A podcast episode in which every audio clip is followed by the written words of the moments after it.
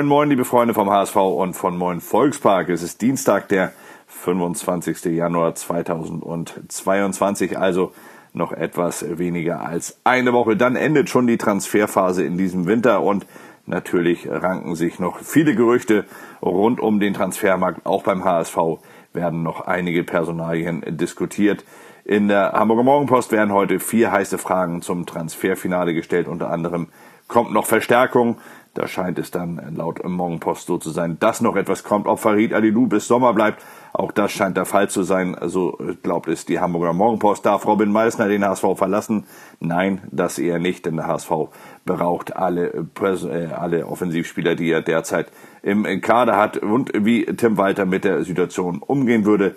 Er versucht hier noch relativ gelassen zu bleiben und sich natürlich auf eine Ebene mit dem Verein zu setzen. Er würde mit dem Verein zusammenarbeiten und die Wünsche, seine Wünsche äußern, aber natürlich genauso auch die Wünsche des Vereins akzeptieren. Man sei hier ein Team.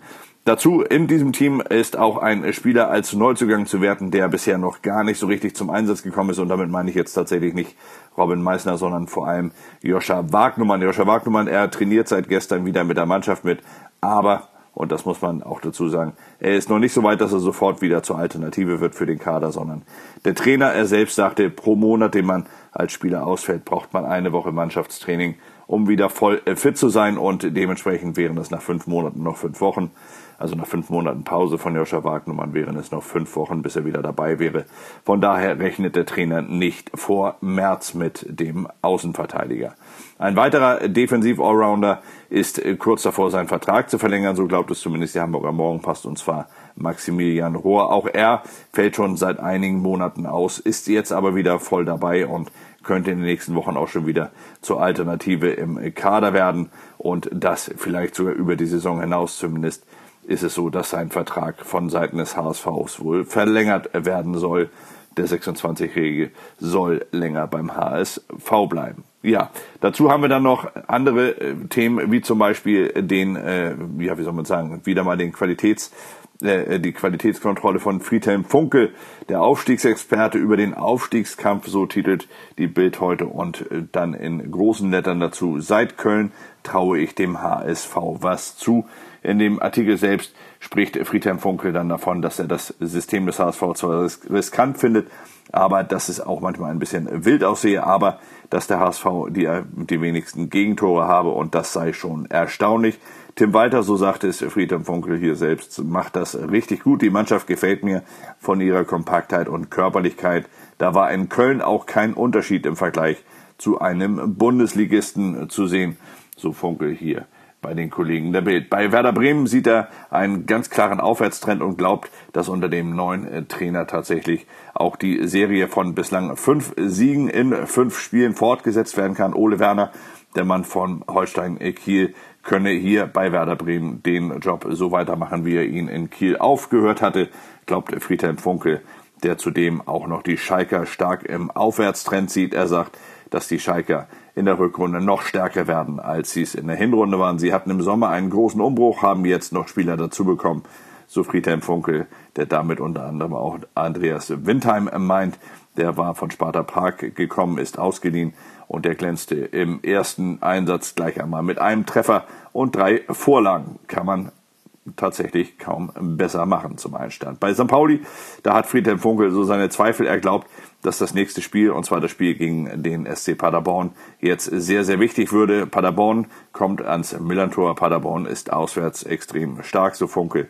Und äh, Funkel sagt, dass St. Pauli jetzt das erste Mal etwas zu verlieren habe. Da müsse man abwarten, wie die Mannschaft und der Club das nervlich alles überstehen. Ja, Dazu hat dann, haben dann die Kollegen der Bild noch einen äh, kurzen Personalartikel über Jan Jamra, Manuel Winsheimer und Robin Meissner mit dem Titel Verlängern oder Wechseln. Was passiert mit Winsheimer und Jamra? Beide, so schreiben die Kollegen der Bild hier, könnten sich in den nächsten Wochen noch ein wenig präsentieren, könnten sich empfehlen für einen neuen Vertrag.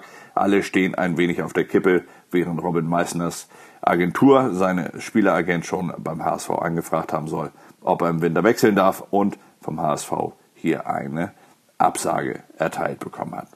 Dazu dann noch zwei kleine Geschichten, Extraschichten für Jatta Bakiri Jatta. Er soll in den nächsten Wochen, in den nächsten zwei Wochen Länderspielpause ein, zwei Einheiten von dem nachholen, was er durch seine Corona-Pause in der Wintervorbereitung verpasst hatte, während zum Beispiel Jonas Meffert und Daniel Heuer Fernandes ein wenig kürzer treten sollen. Sie sollen sich ein wenig entspannen, ein wenig ausruhen, um wieder neue Kräfte zu tanken. Und Martin Harnik eröffnet eine Golfhalle. Ja, das sind die Themen heute bei den Kollegen in der Bild. Martin Harnik, der ehemalige HSV-Profi, er eröffnet in Glinde eine Halle, die 600 Quadratmeter groß ist und in acht visualisierten Boxen kann man hier Golf spielen im Warmen. Also man muss nicht mehr raus in die Kälte. Dazu haben wir dann in den, äh, bei den Kollegen des Hamburger Abendblattes dann noch einen Artikel über die Fanbeschränkung. Die Fanbeschränkung bleibt HSV-Trainer Walter übt Kritik, so die äh, Zeile bei, dem, äh, bei den Kollegen vom Hamburger Abendblatt. Und Tim Walter, der äußert sich hier genau über den Kollegen von Mopo und Bild übrigens. Noch einmal zu, dem, äh, zu der maximalen Obergrenze von 2000 Zuschauern und verweist dabei auf andere Länder wie USA und England. In den USA seien in der NFL zum Beispiel bis zu 100.000 Zuschauer im Stadion. Da dürfe man auch nicht die Augen vor verschließen. Aber ob das jetzt alles wirklich sinnvoll ist oder nicht, das lassen wir mal dahingestellt sein. Seit gestern ist ja die Hoffnung, dass die Zuschauer wieder ins Stadion gelassen wurden, ein wenig gedämpft worden. Die Ministerpräsidentenkonferenz hatte ja noch einmal den ersten Vorstoß in diese Richtung wieder verworfen. Von daher bleibt bis zum 7. Februar erstmal die Eindämmungsverordnung, die für Sportveranstaltungen im Freien maximal 2000 Zuschauer und in Hallen maximal 1000 Zuschauer erlaubt. Sie bleibt gelten. Darüber hinaus muss dann erst neu entschieden werden. Ja, so viel zu heute, so viel zum heutigen Morning Call. Heute einmal alles schnell zusammengefasst für euch, damit ihr wisst, was dort über den HSV gesagt und geschrieben wird. Wir melden uns dann natürlich heute Abend wieder bei euch und bis dahin wünsche ich euch jetzt erst einmal einen richtig schönen Tag. Genießt ihn, wo auch immer ihr seid, was auch immer ihr macht und vor allem, das ist das Wichtigste, bleibt gesund. Bis dann. Ciao.